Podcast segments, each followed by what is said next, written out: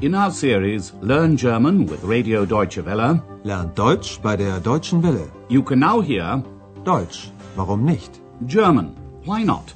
A radio language course by Herrad Meese.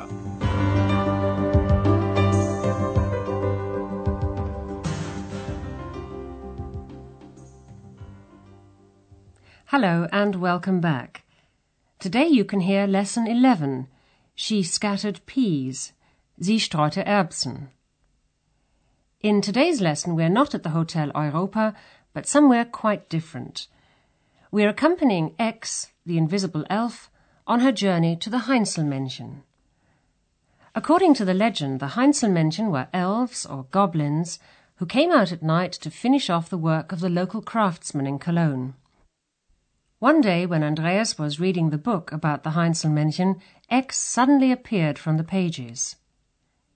She wanted to visit the Heinzelmännchen to find out why they stopped helping humans. Ex does, in fact, encounter one of the Heinzelmännchen, and this is how she greets him. Listen to their conversation. What does Ex most want to know? Hallo, Heinzelmännchen. Da bin ich wieder. So eine Überraschung. Wo kommst du denn her?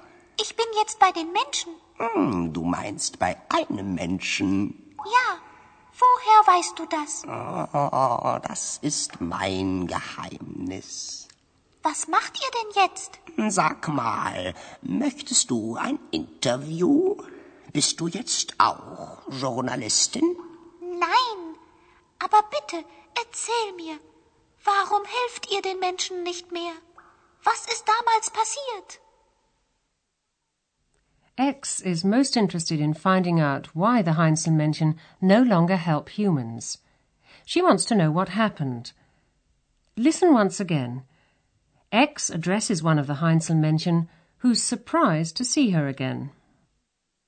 Hallo, Heinzelmännchen. Da bin ich wieder. So eine Überraschung.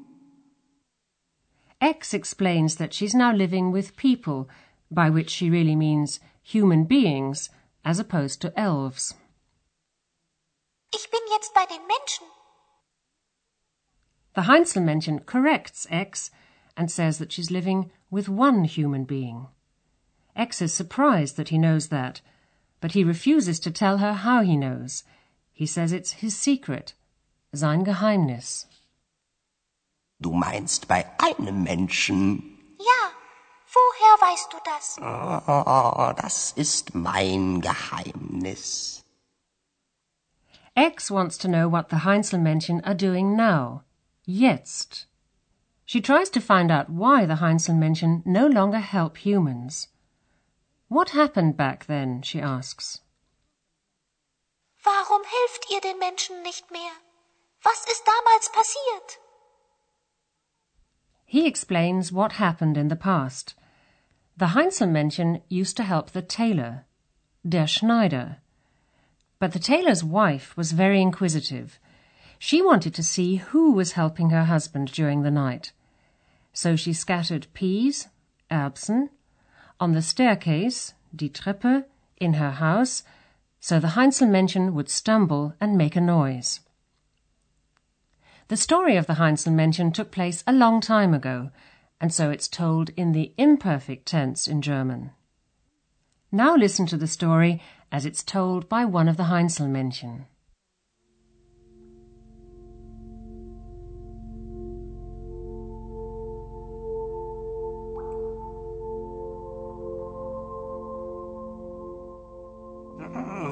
Damals, damals, das war so. Wir arbeiteten für die Menschen, auch für den Schneider. Wir nähten die Kleider für ihn, aber seine Frau, die war sehr neugierig. Wie ich? Ja, wie du, aber sie war auch sehr böse. Sie streute Erbsen auf die Treppe. Viele, viele Erbsen. Wir stolperten. Oh, das tat sehr weh. Aber warum streute sie Erbsen? Wir arbeiteten ja nachts und die Frau vom Schneider wollte uns unbedingt sehen. Wir stolperten und sie hörte uns. Sie machte Licht an, da sind wir schnell verschwunden. Für immer? Listen once again. The Heinzelmännchen remembers the time long ago, damals, when they used to help the tailor and other humans. Damals, damals, das war so. Wir arbeiteten für die Menschen, auch für den Schneider. The Heinzelmännchen helped the tailor and sewed clothes for him. Wir nähten die Kleider für ihn. The tailor's wife wasn't just inquisitive like Ex, she was also evil, böse. Aber seine Frau, die war sehr neugierig. Wie ich? Ja, wie du, aber sie war auch sehr böse. He explains that she scattered lots of peas on the stairs. Sie streute Erbsen auf die Treppe. Viele, viele Erbsen. The Heinzelmännchen were so tiny they stumbled over the peas, and that was very painful.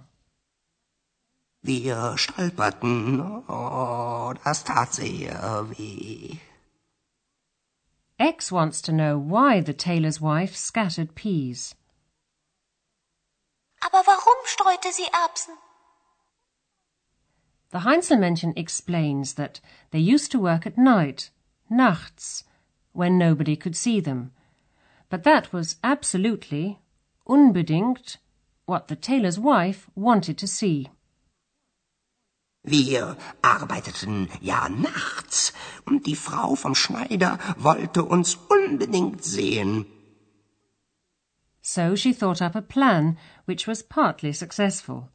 The Heinzelmännchen stumbled over the peas. When she heard the noise, the tailor's wife lit a lamp so she could see them at last. Wir stolperten und sie hörte uns. Hm, sie machte Licht an. But she didn't manage to catch sight of the Heinzelmännchen, who disappeared very quickly. Da sind wir schnell verschwunden. And that's where we have to leave the Heinzelmännchen. Meanwhile, let's take a look at some of the grammar points we've come across in today's lesson.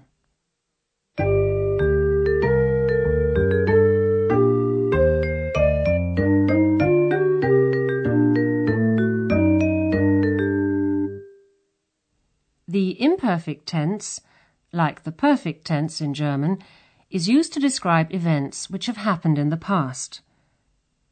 The perfect tense is generally used in conversation to describe something that's happened recently. The imperfect tense, on the other hand, is used when the events took place in the more distant past. The imperfect tense can be recognized by the T which is added on to the verb stem before the verb endings. Listen to this example with the verb nähen, to sew.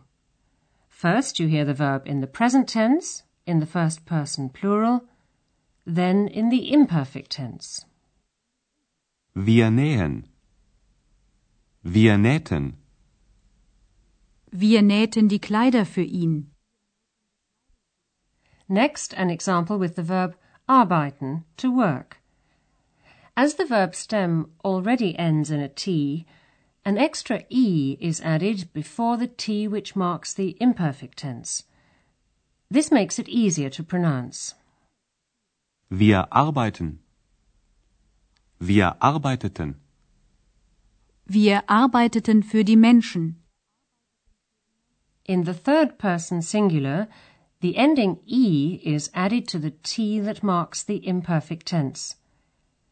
This distinguishes the present tense from the imperfect tense. Listen to the following example with the verb hören, to hear. First you hear the verb in the present tense, third person singular, then in the imperfect tense. Sie hört. Sie hörte. Sie hörte uns. Next, an example with the verb streuen, to scatter. Sie streut. Sie streute. Sie streute Erbsen auf die Treppe. Modal verbs also add on a T to the verb stem in the imperfect tense. Listen to this example with the modal verb wollen, to want. First, you hear the verb in the infinitive form, then in the imperfect tense in the third person singular. Wollen. Sie wollte. Die Frau vom Schneider wollte uns unbedingt sehen. In the next lesson, you can find out more about the imperfect tense of modal verbs.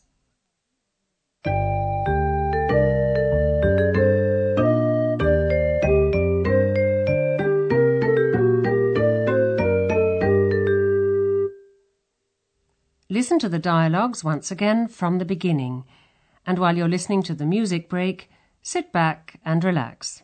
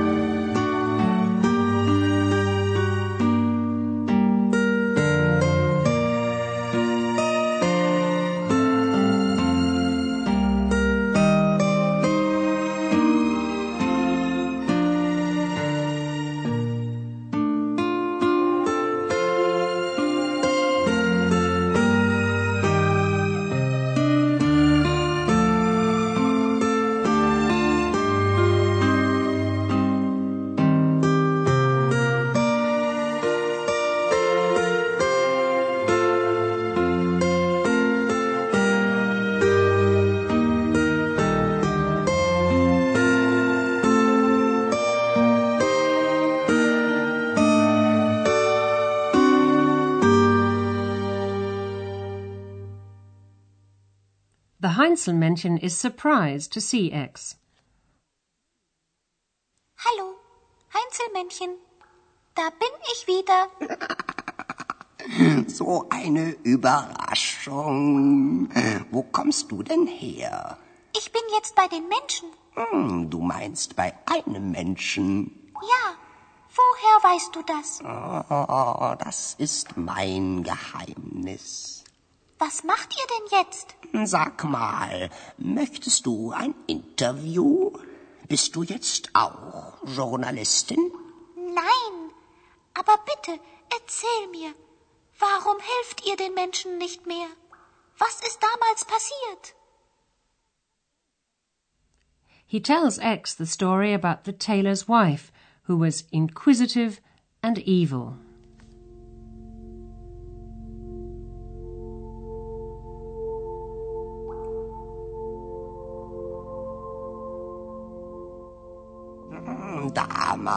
Damals, damals, das war so. Wir arbeiteten für die Menschen, auch für den Schneider. Wir nähten die Kleider für ihn, aber seine Frau, die war sehr neugierig. Wie ich? Ja, wie du, aber sie war auch sehr böse. Sie streute Erbsen auf die Treppe. Viele, viele Erbsen. Wir stolperten. Oh, das tat sehr weh. Aber warum streute sie Erbsen? Wir arbeiteten ja nachts und die Frau vom Schneider wollte uns unbedingt sehen. Wir stolperten und sie hörte uns. Sie machte Licht an. Da sind wir schnell verschwunden. Für immer? And that's all for today. In the next lesson, you can find out whether or not the Heinzelmännchen have disappeared forever and what that has to do with Ex. Join us if you can. Until then, it's goodbye for now. You've been listening to our language course Deutsch, warum nicht? A production of Radio Deutsche Welle in cooperation with the Goethe Institute in Munich.